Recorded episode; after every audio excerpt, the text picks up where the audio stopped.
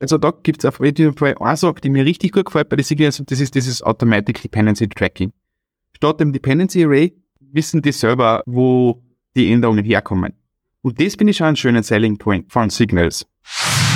Und wenn extrem kompetente Leute mit einem extrem stabilen Produkt, sagen wir mal, kreativ umgehen, kriege ich jetzt nicht unbedingt da Angstzustände.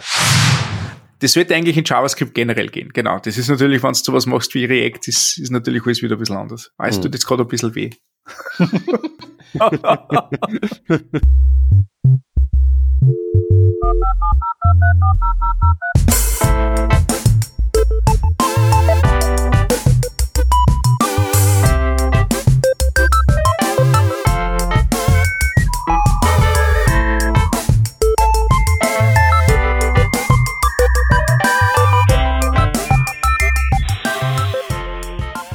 Working Draft Revision 572. Diese Revision von Working Draft wird euch präsentiert von Hörerinnen und Hörern wie euch. Auf patreon.com slash workingdraft könnt ihr uns ein paar Euro in den Hut werfen.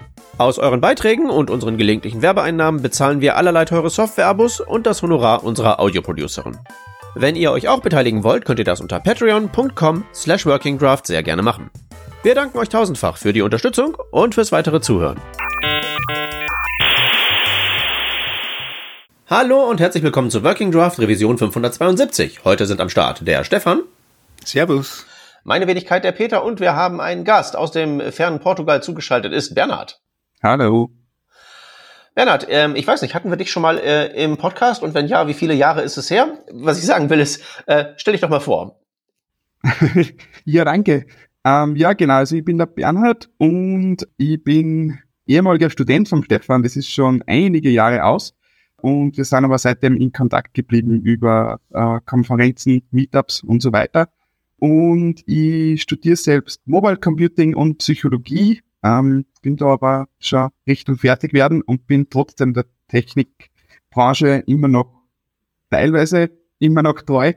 Und der Stefan hat letztens irgendwas, äh, was sehr Schönes über mich gesagt, dass dass ich es liebe, konst, konstant so Assumptions zu challengen. Und ich glaube, das würde ich äh, in Kombination mit meinen beiden Studien sehe ich das mittlerweile, glaube ich, oft als, Aus, als Aufgabe. Ah. Okay, ähm, das mit den Assumptions Challengen finde ich ja gerade im Kontext des äh, heutigen Themas eine ziemlich gute Idee. Mein will ja mal meine Karten auf den Tisch legen. Ich stehe da so ein bisschen vor, so ungefähr wie vor Cryptocurrency und AI dass ich so denke, ja, okay, äh, aber wirklich so krass? Ich weiß es halt nicht. Ähm, aber alle Welt redet darüber und deswegen müssen wir halt eben auch mal drüber reden. Und zwar geht's um äh, das breitere Konzept von Signals. Was ja so in meiner äh, User Experience irgendwie sowas ist wie, ähm, plötzlich kräht alles, was irgendwie React macht, darüber rum und dann baut man das ein und das funktioniert und dann hat sich exakt nichts am Leben geändert und man macht so weiter wie zuvor. So sehen Signals für so mich circa. aus. so circa. ja.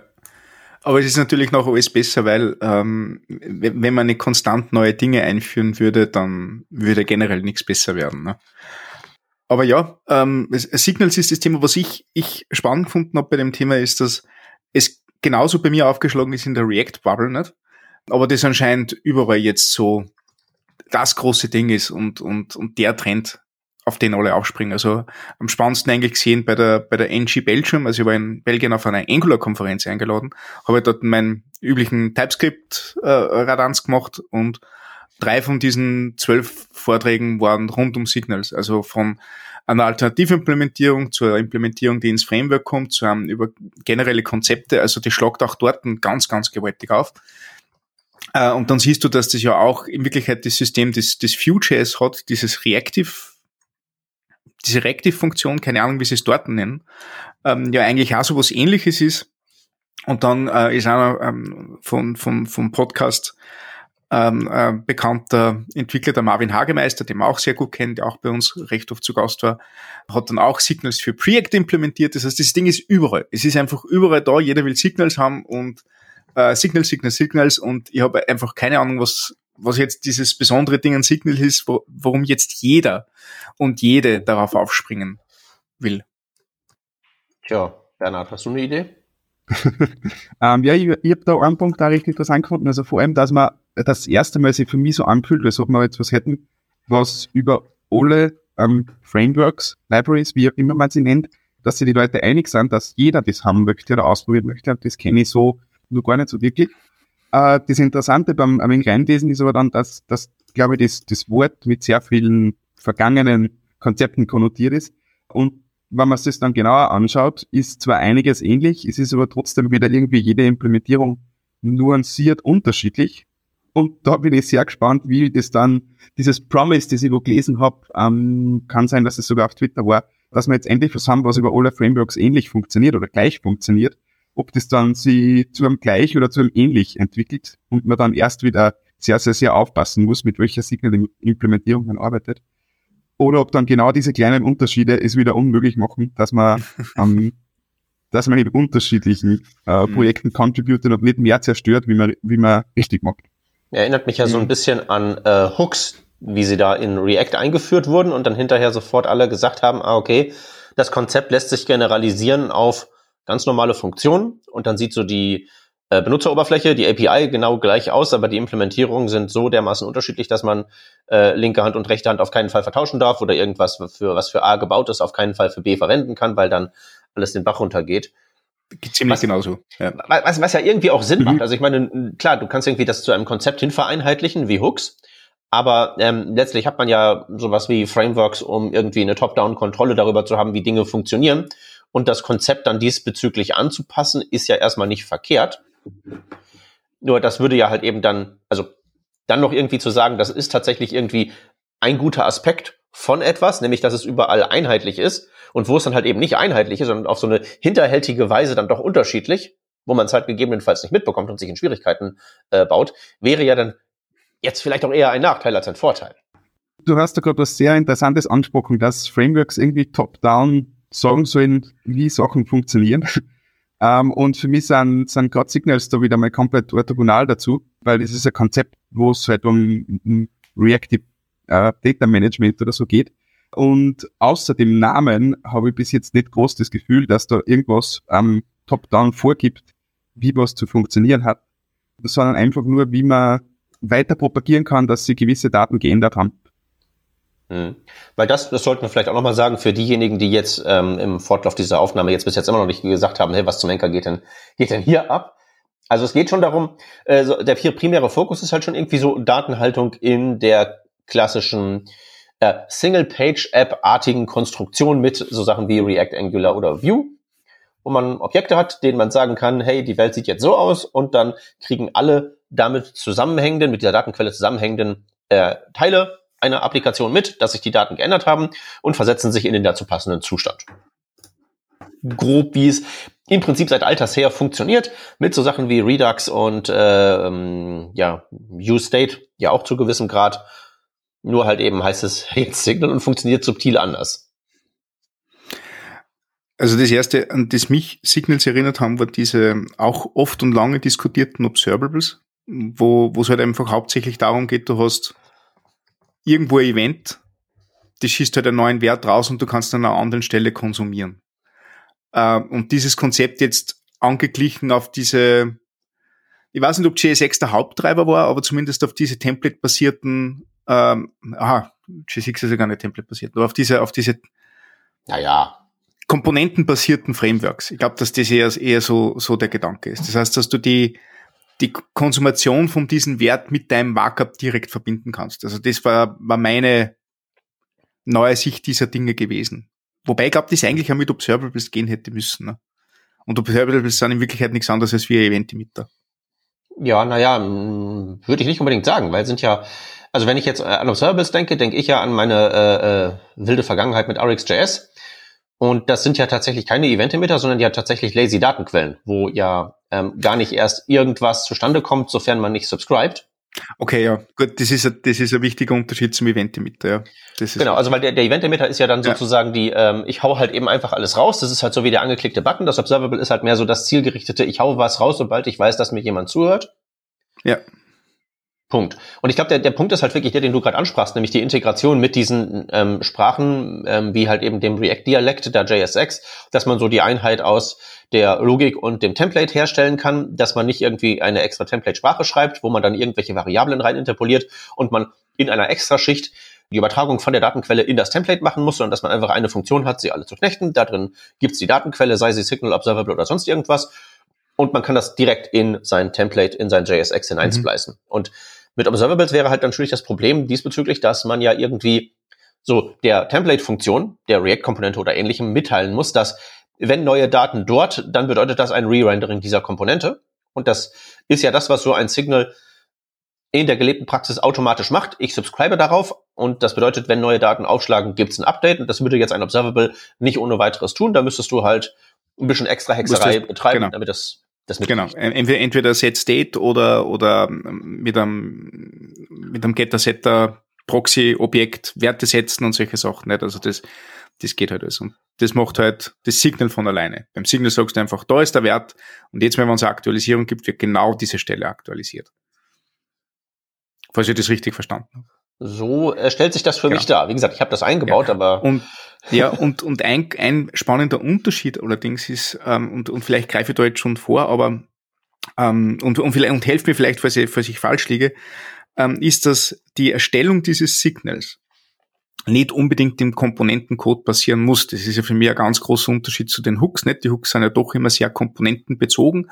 Die müssen zu Beginn einer Komponenten stattfinden oder es muss auf jeden Fall direkte Verbindung geben zwischen der Komponente und dem State oder dem Hook, den du machst. Und du kannst Signals irgendwo erzeugen. Das ist, kann, kann auch in einem Redux-Store zum Beispiel sein, wo das erzeugt wird und du konsumierst es noch irgendwo anders oder in einem Kontextobjekt oder einfach draußen in einem Modul. Du sagst, hey, du machst ein Modul, Modul auf, da sind die paar Signals drinnen und du erstellst die dort und du kannst so viele Consumer davon machen, bis du irgendwie, irgendwie lustig bist. Was natürlich solche Architekturen recht interessant machst, wo du dein State halt in einer File ausloggerst, generierst und genauso Dinge wie, wie so, Sachen wie is logged in oder sonst irgendwas halt an unterschiedlichen Stellen einfach von diesem einen Modul raussaugst, anstatt dass du diese, diese Update-Trees und so weiter maintainen musst. Also das ist ja, glaube ich, einer dieser, dieser spannenden äh, äh, Selling Points, die die Signals so interessant machen ich würde sagen, also ist nicht verkehrt, aber ich glaube, also ist, ist es nicht verkehrt, dass das bemerkenswert ist, aber ich glaube, bemerkenswert wird das aus der React-Perspektive.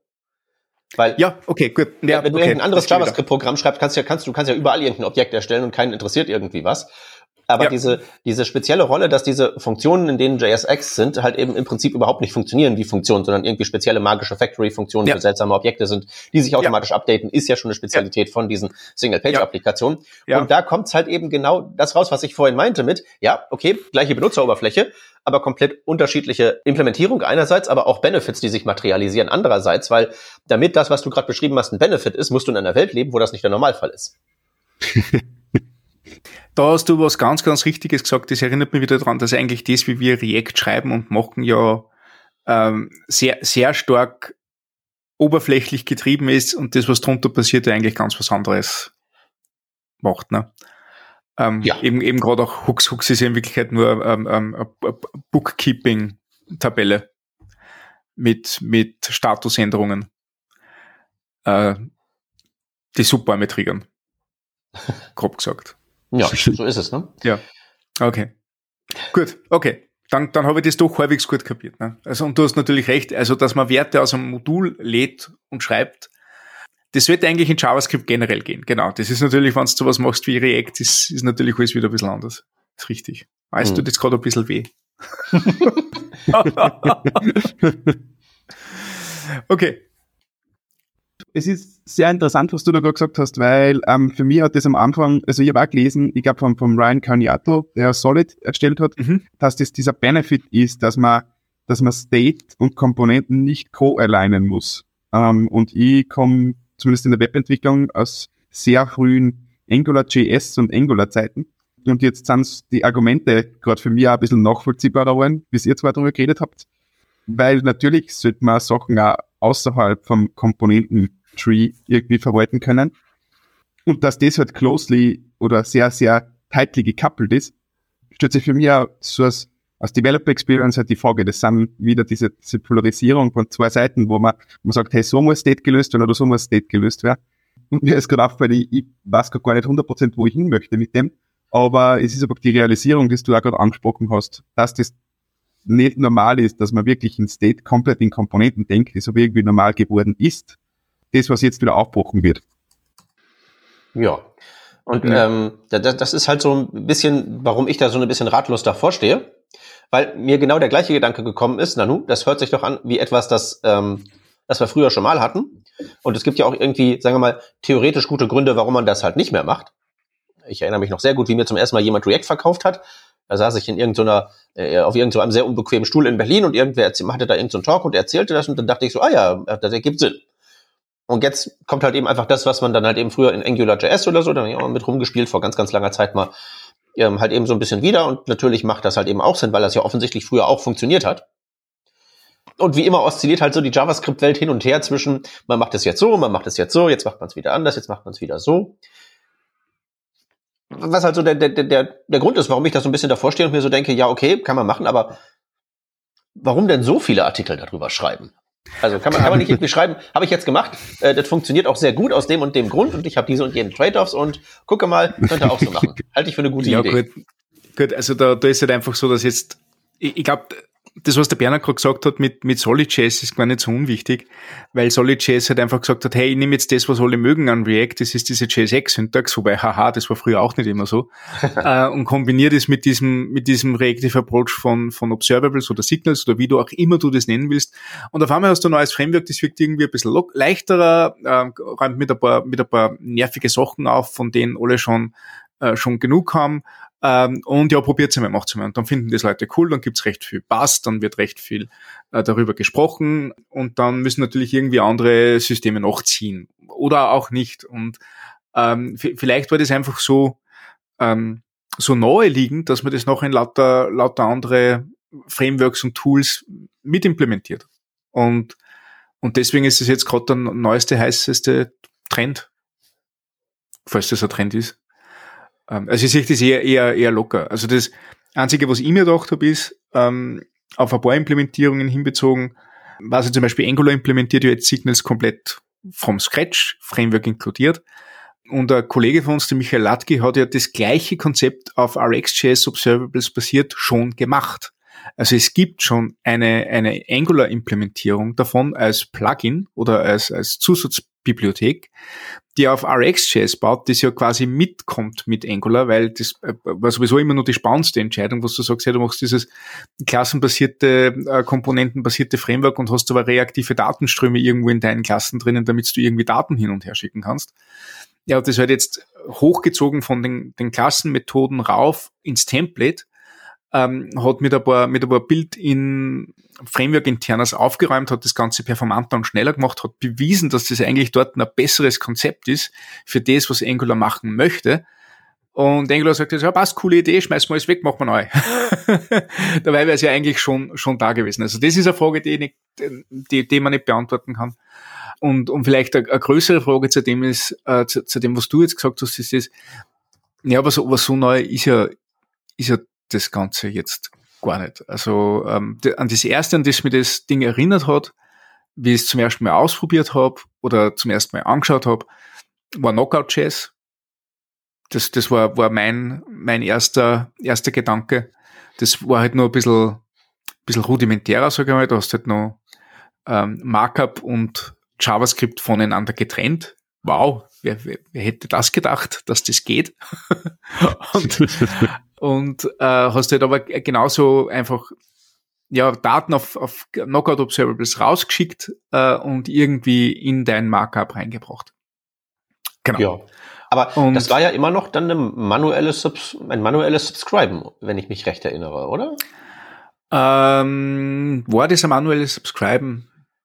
Weil ich meine, der, der, der, der, das, der, das, der große Unterschied ist ja dieses automatische Subscriben von den Signals, auch in Abgrenzung zu den Observables, die, die du ja vorhin ja. Äh, da rausgebracht hast, dass du halt ja, ja, ja, ja, das stimmt. dadurch das durch stimmt, die Benutzung in der Funktion ist ein implizites Subscriben mit passiert. Ja, na, das stimmt, du hast recht, weil tatsächlich musst du, also die, die Knockout Observables waren ja, glaube ich, sogar Pate für diese RxJS Observables. Mhm. Äh, ähm, oder oder oder kommen kommen aus der gleichen Ecken oder oder aus dem gleichen Sumpf, sagen wir mal so. Naja, oder man kann das ja auch so sagen, die verfolgen das gleiche Ziel. wenn wir es mal mehr ja, genau. wertfrei äh, formulieren wollen. Ne? Ja. Ja, Weil ja, ich, ich, ich denke mir, das, halt, das ist sehr schön. Die Knockout.js ist ja tatsächlich, das war ja sehr populär zu der Zeit damals. Mhm. Und es gibt ja immer noch ziemlich viele Anwendungen da draußen, die das immer noch benutzen.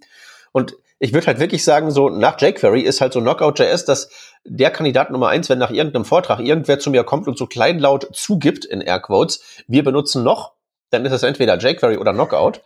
Als ob damit irgendwas verkehrt wäre, zumal ja wirklich Knockout, wo du ja gerade die Verwandtschaftsbeziehung hergestellt hast, ja im Prinzip einfach nichts weiter ist als eine Implementierung des neuen heißen Scheiß. Ja, und ich find's cool. also ich, ich schaue mir dort wieder ein paar Beispiele an und denke mir, das ist super, ich würde es wieder nutzen. Das kannst äh, wahrscheinlich, äh, Peter, da sind wir auch, glaube ich, jedes Mal, wenn wir reden miteinander, äh, wahrscheinlich kannst du das heute mit, mit ECMAScript äh, äh, Next oder, oder, oder Sex oder was auch immer, welchen, welchen Sprachkonstrukten und ein bisschen, ein bisschen Wissen zu dem, wie, wie vorher die Welt war und wie sie heute ist, kannst wahrscheinlich ein recht fesches äh, elegantes und, und leichtgewichtiges Framework daraus machen.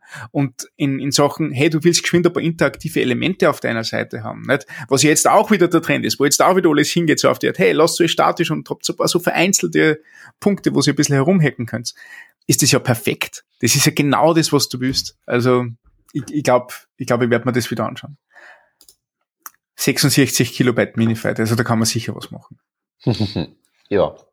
Naja, man braucht ja nicht mal irgendwie fancy, fancy ähm, Next und so Zeug, weil ich meine, jetzt wo wir irgendwie rausgearbeitet haben, so ein bisschen, was diese Signals am Ende für einen ähm, ja, Effekt haha, äh, so grob haben auf die gelebte Entwicklung. Ähm, wir können ja mal so ein bisschen auch den Schwenk in die Implementierung machen, weil ja. die ist ja eigentlich auch nicht wirklich magisch. Also der, der, der schwierige Part ist die, ähm, ist ja das Einhängen, Einhängen in diese, wenn Update dann ähm, Folge-Updates auslösen. Redst du jetzt von der Implementierung, die du als Entwickler machen musst, oder redst du jetzt von der Implementierung der Signals an sich? Ähm, die der Signals an sich, weil die der Entwickler okay. ist ja tatsächlich einfach nur, da gibt es ein Objekt, da subscribe ich drauf, auf eine, auf die eine oder andere Weise, die sieht ja im Moment auch im Prinzip überall gleich aus. Und dann fallen da Daten raus und ähm, Punkt. Das ist ja eigentlich, was ein Signal ist. Und mhm. der wirklich spannende Part ist ja der dieser automatischen Anbindung, indem ich dieses Signal anzapfe, weiß ich, dass dann meine Komponenten oder sonstigen Programmteile automatisch sich updaten, wenn das Signal einen neuen Wert liefert. Das ist ja der magische Teil, das ist ja auch der schwierige Teil. Eigentlich würde ich mal behaupten, der komplizierte Teil, der Framework-spezifische Teil, weil eigentlich ist es ja bloß ein Container, wo irgendwie ein Objekt drin wohnt. Und wenn das Objekt ausgetauscht wird, dann ist halt Update. Und mhm. was dann halt eben aus dann ist halt Update folgt, das ist dann halt eben der Framework-spezifische, fallspezifische Mechanismus. Mhm. So. Das heißt, sie sind ja nicht mal irgendwie besonders speziell. Ist ein Container-Objekt mit irgendwie einer Methode, wo man sagen kann, hier hast du ein neues Objekt. Kann, kann eine Methode sein, kann irgendwie ein Setter sein. Und that's it. Der ja. spannende Part ist halt nur, okay, wie kriege ich jetzt irgendwie meine restliche Logik da direkt dran gekoppelt? Auf eine implizite Weise meistens. Ja, und das wäre jetzt interessant, ich habe keine Ahnung, wie das funktionieren könnte. Also da kenne ich mich einfach mit Framework Internas zu wenig aus. Äh, es gibt einen, einen spannenden Artikel von, von den Preact-Leuten, die versuchen, das zu erklären. Aber ich habe es eigentlich auch nicht verstanden. naja, das liegt halt eben auch daran, dass, die, dass du ja in React in wirklich eine sehr seltsame, das ist eine sehr seltsame Konstruktion. Weil mhm. du hast deine Funktion und da ist dein JSX drin und äh, die Erklärung ist ja, wenn die Funktion neue Parameter bekommt, dann updatet sich dieses Template. Aber ganz so ist es ja äh, nicht so. Es ist ja mehr so eine Factory-Funktion mäßiges Ding. Ja. Und ja. was ja passiert ist, dann der Subscribing-Mechanismus sorgt dafür, dass irgendwelche Ereignisse imitiert werden und die sind dann natürlich angebunden an das resultierte Objekt. Und sozusagen, wenn das Ding weiß, ich bin eine Factory-Funktion für irgendwas, ist das ja gleich einer äh, althergebrachten Klassenconstructor-Funktion in ja. JavaScript, die dann halt eben auch weiß, aha, ich habe hier was produziert, zudem habe ich eine Referenz, also wenn ich gecallt werde, kann ich irgendwie Kram machen.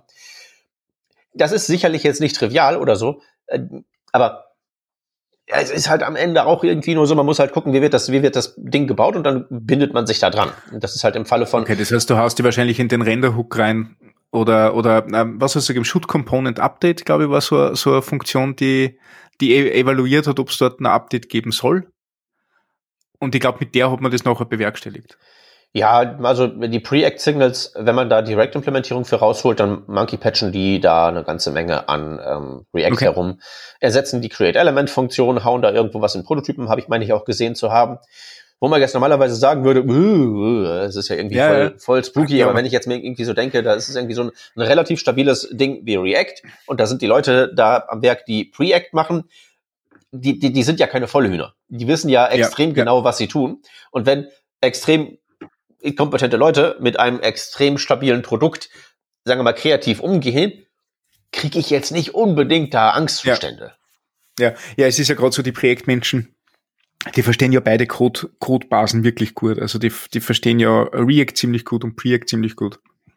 Das ist ja wirklich, ähm, ja, vielleicht, vielleicht Dinge drinnen, wo man sich halt denkt, ähm, wow, da habe ich eigentlich Bauchweh, weil das, das wirkt jetzt noch äh, ähm, äh, bösem, dunklen Zauber, den ich nicht verstehe. Ähm, aber die Realität ist halt, naja, wenn du die, die Nebeneffekte abschätzen kannst, dann machst du das halt. Ne? Und so, so tun sie es dann auch dort. Ja, und vor allen Dingen, böser dunkler Zauber ist ja letztlich auch nichts weiter als irgendwie ein, sagen wir mal, ein Mittel, das du anwendest. Ja. Und nur weil es böser dunkler Zauber ist, heißt es nicht, dass es nicht böse dunkle Mächte gibt, auf die dieses Mittel anzuwenden genau die richtige Maßnahme ist. Ja, ja, ja, ja, ja, das stimmt.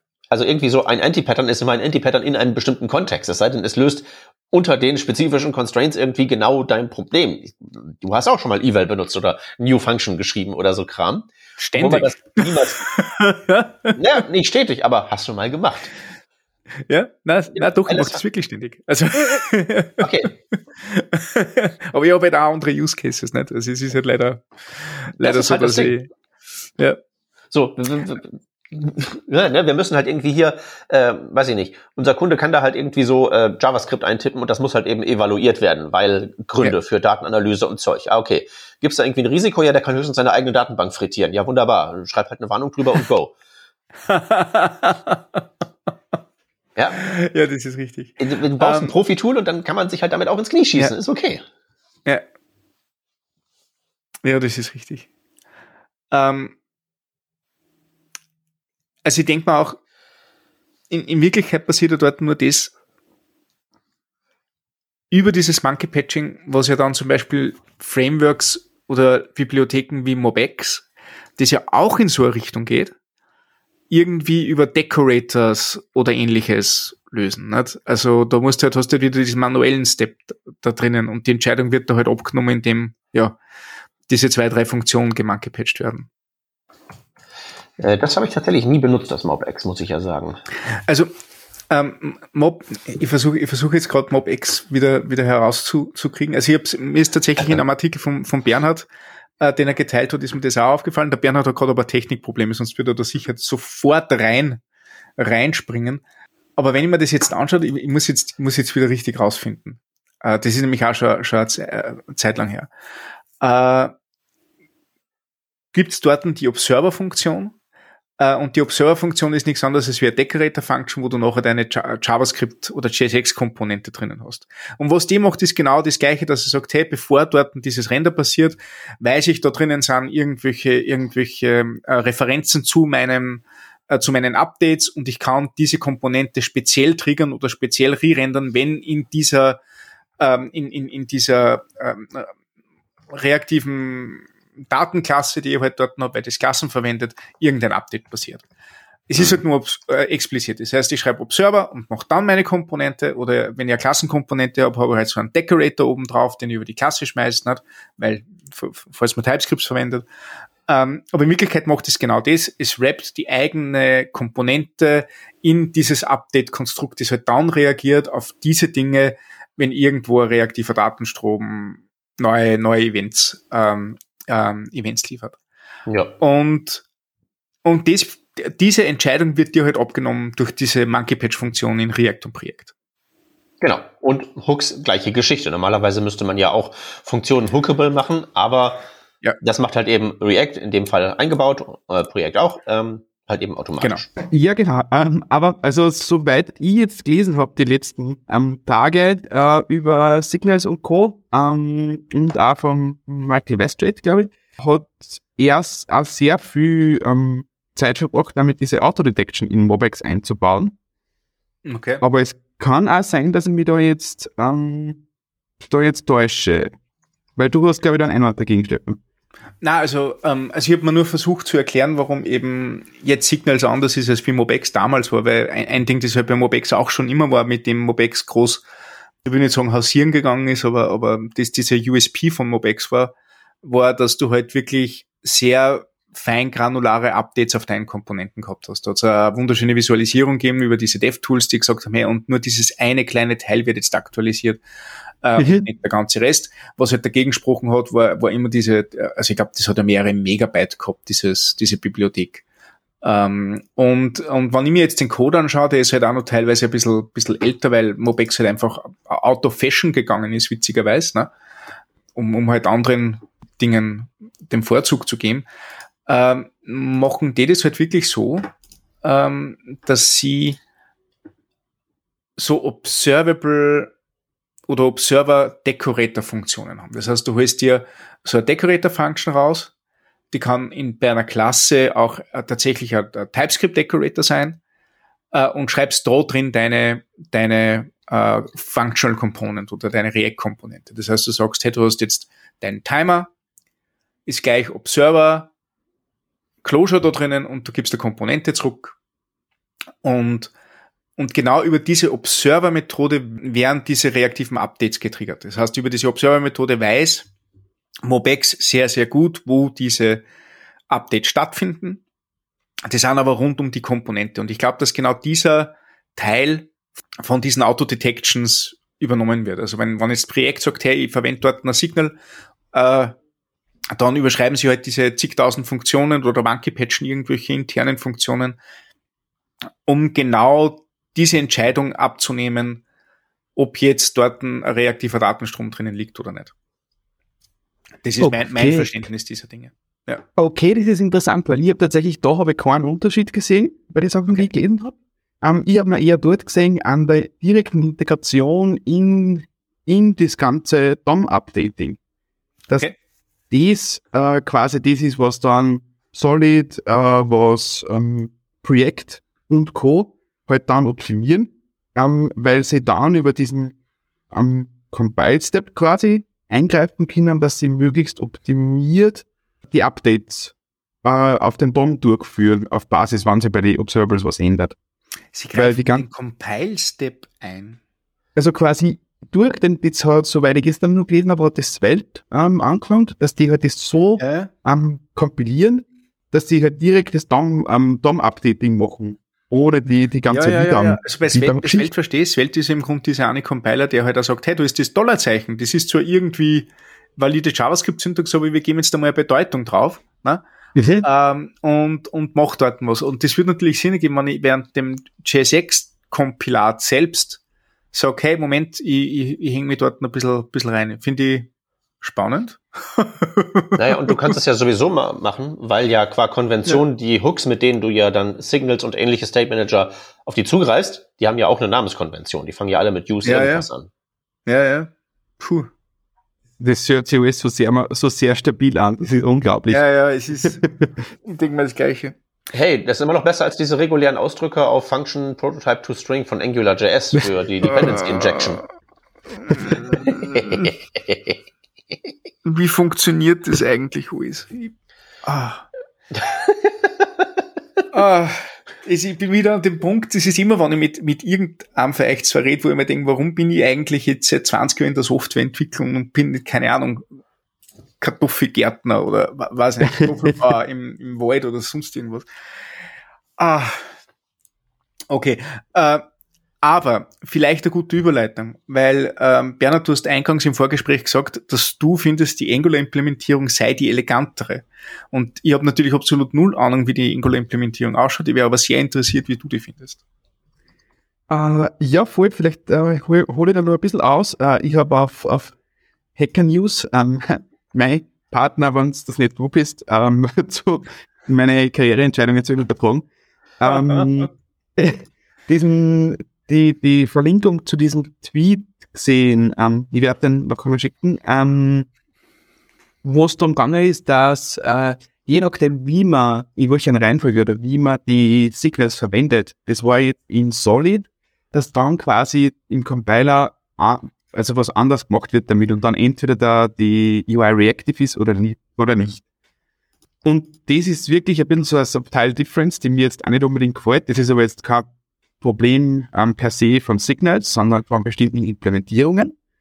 Ähm, und wenn man die unterschiedlichen Signal-Implementierungen vergleicht, dann machen sie ja die einen machen es über Getter und Setter, die anderen machen es über ein Function Call, also wie man quasi auf das Signal zugreift oder wie man einen neuen Wert in das Signal setzt.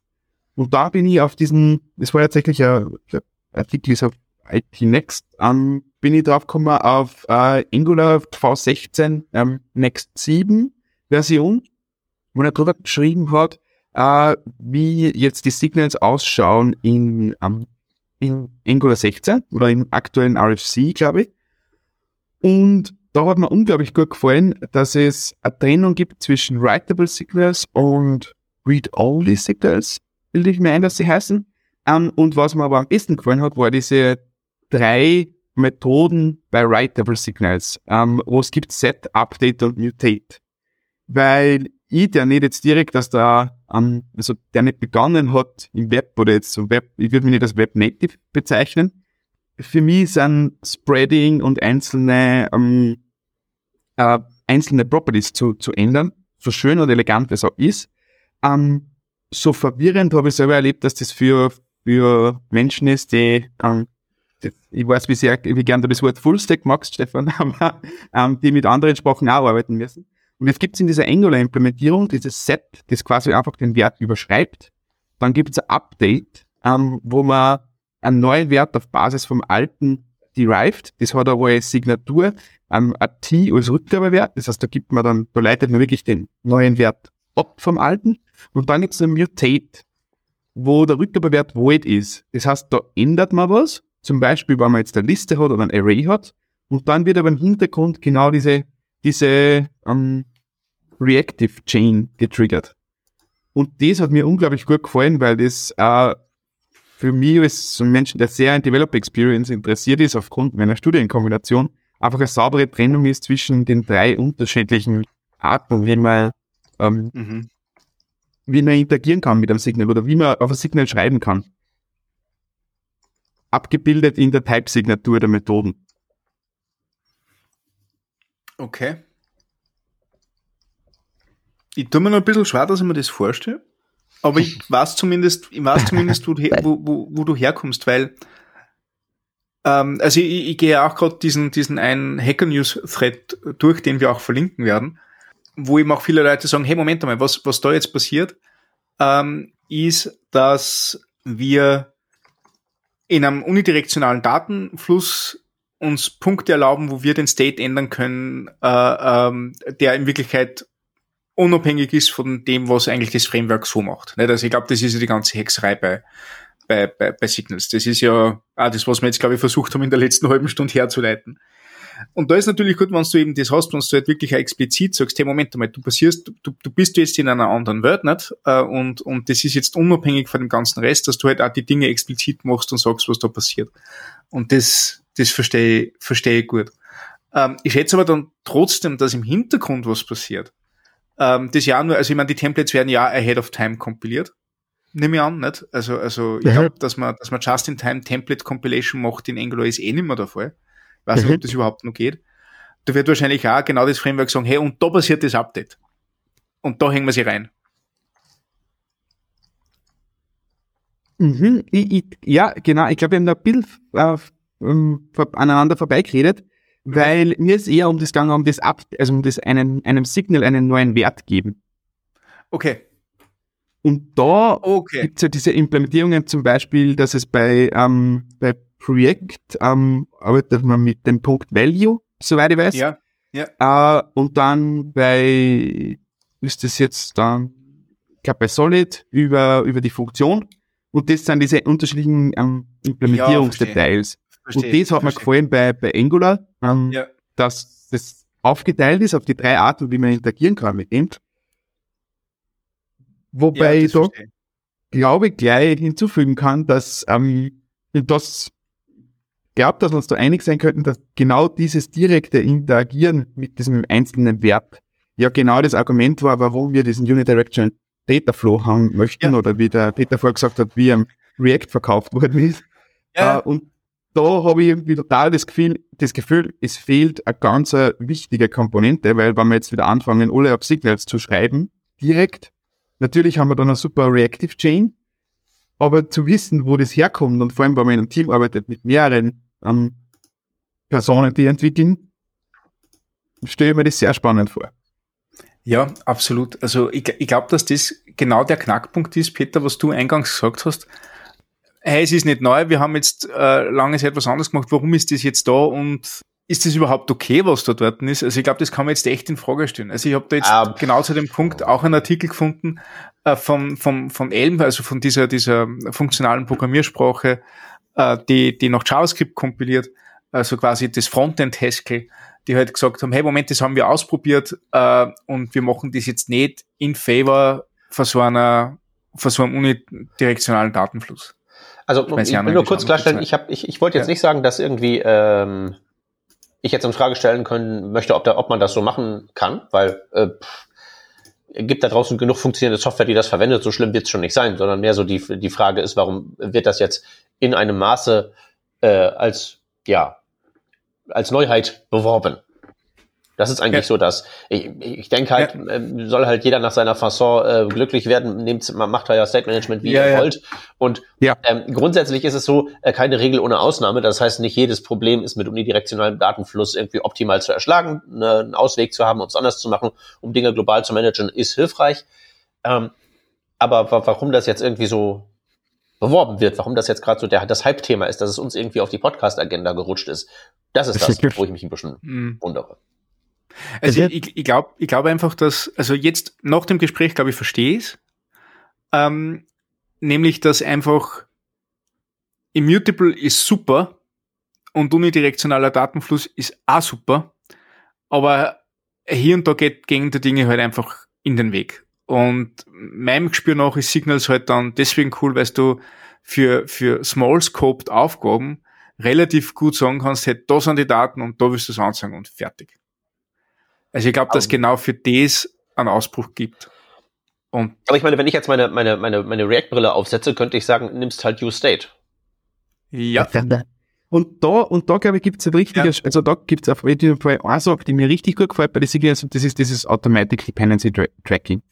Statt dem Dependency Array wissen die selber, wo die Änderungen herkommen. Und das finde ich schon einen schönen Selling Point von Signals. Ja. Ja. Ja, das verstehe ich. Ja, ist natürlich mit dem Dependency Array auch so eine Sache. Ähm, also ich bin ja weiterhin noch immer nicht 100% davon überzeugt, dass das so in der React-Welt die beste Idee war, die Klassen links liegen zu lassen.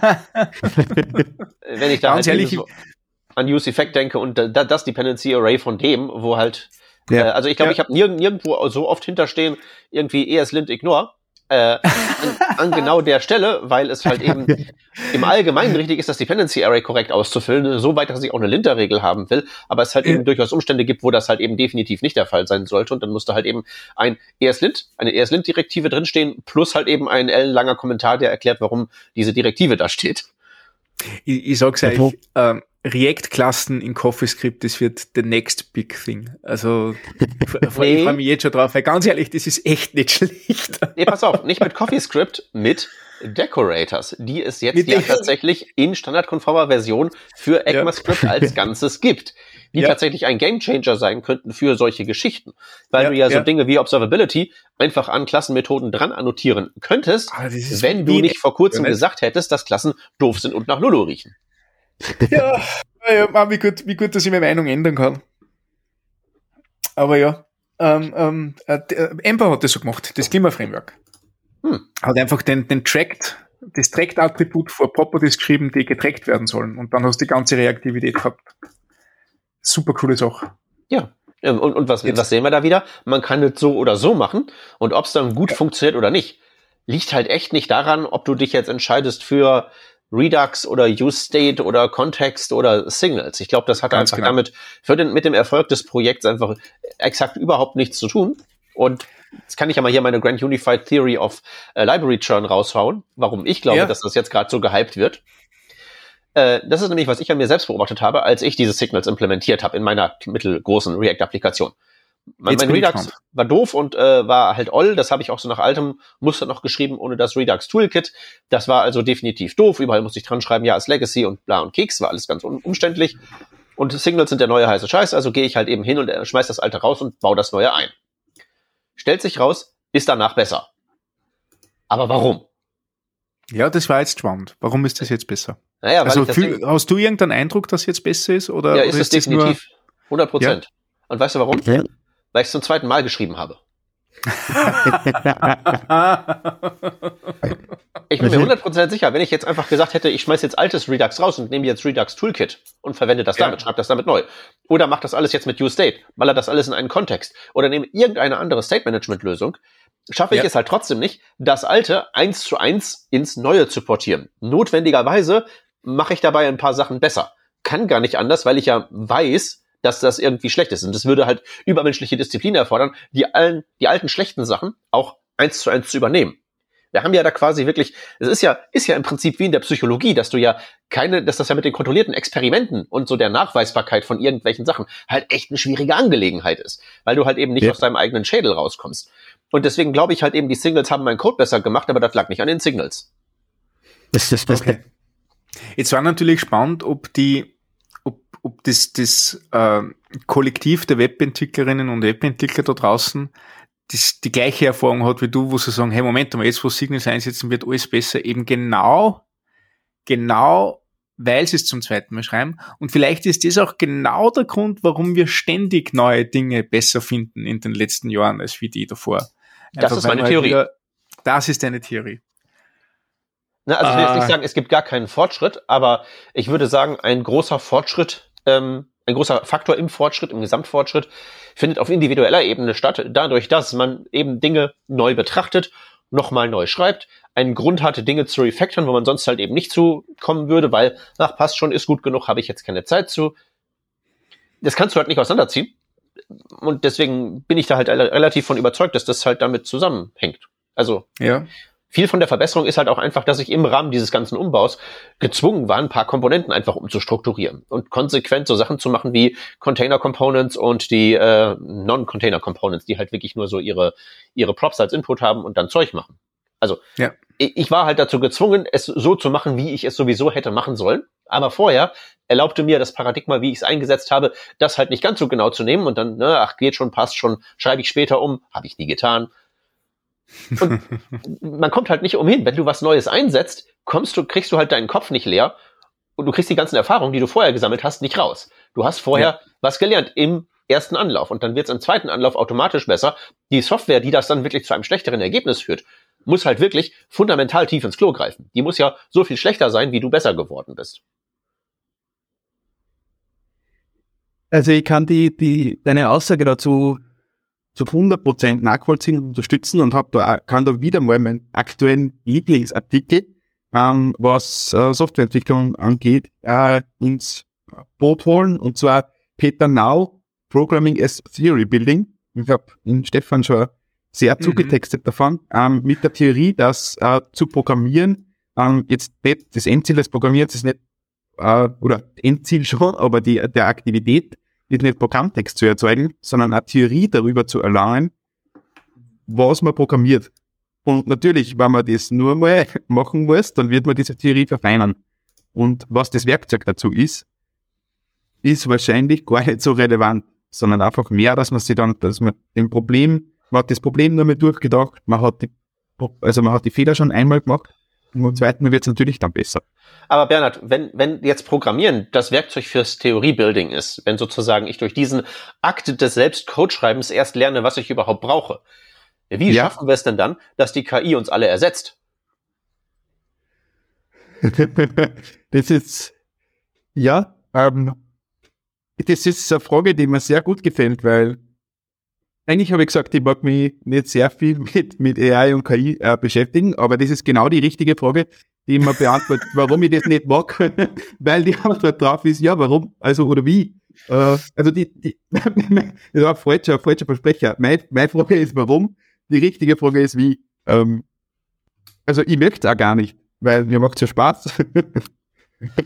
Naja, zum einen macht Spaß, zum anderen ist es halt eben teilweise notwendig. Also klar, gibt halt ja. Aufgaben, die wegautomatisiert gehören, wie Boilerplate hier, Komponenten da. Man kann darüber streiten, ob sozusagen Boilerplate nicht auf anderer Ebene repariert werden kann, indem man halt ein ordentliches Framework verwendet oder so.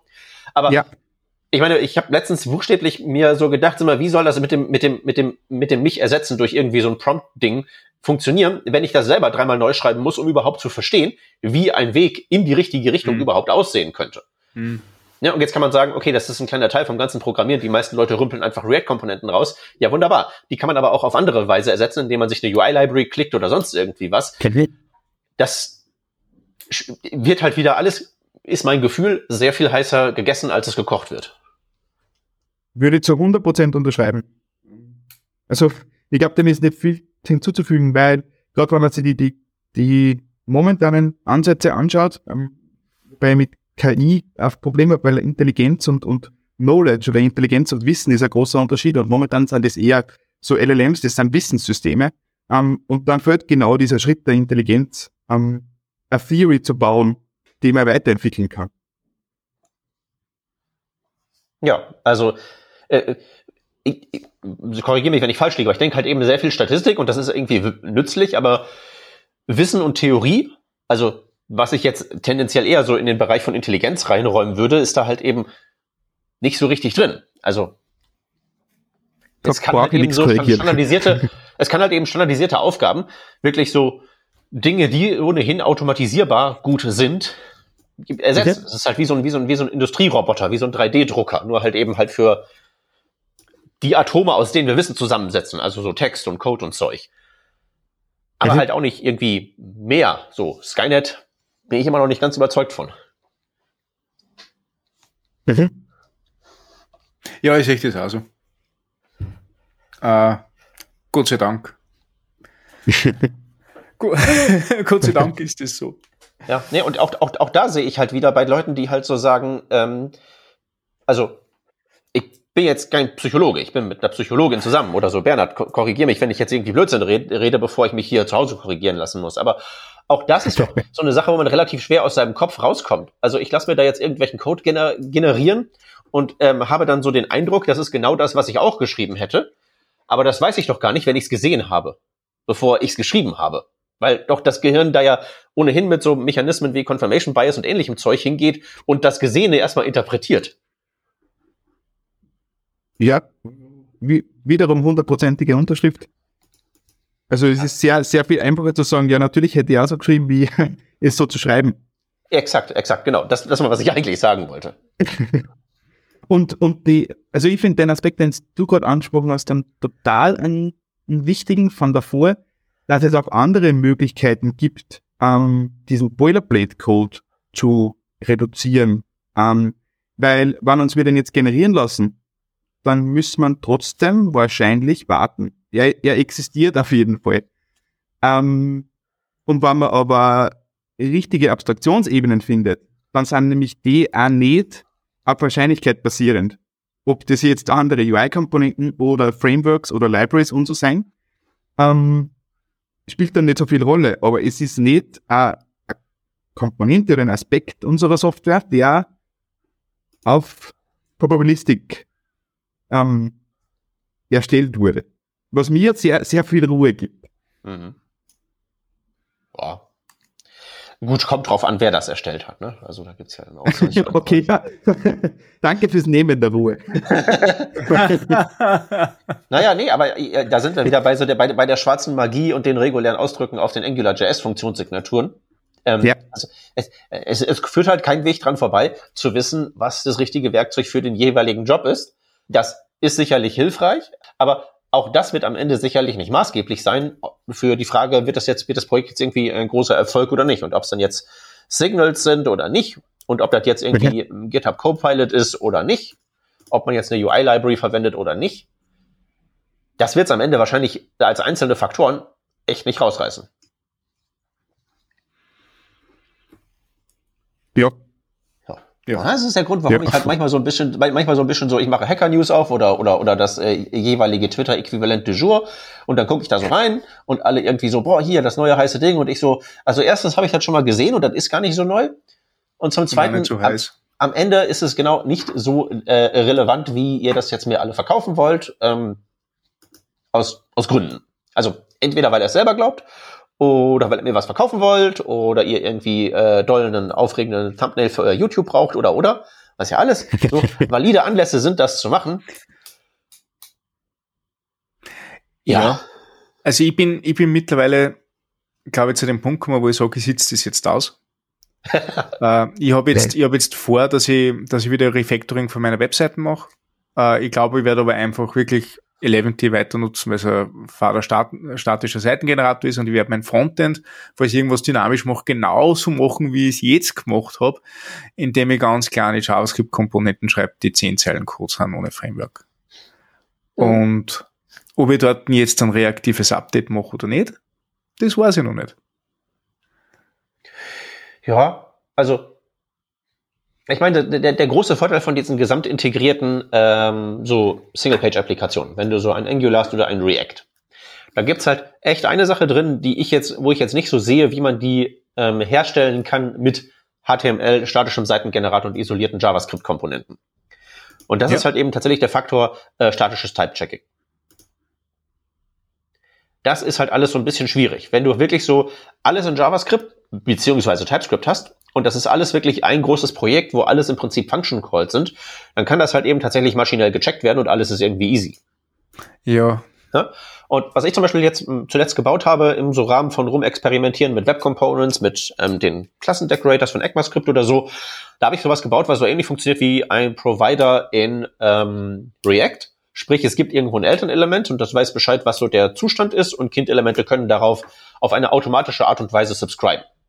Was ja nicht weiter schwierig ist, wenn du dich im DOM befindest, weil du ja einfach äh, so gucken kannst, wer imitiert hier ein Event mit Event Delegation und irgendwie so dem Closest Selector Ding, kannst du ja rausfinden für ein gegebenes Kindelement, das ein Event registriert, welcher Provider ist mein nächstes Elternelement und da beziehe ich dann die Daten her.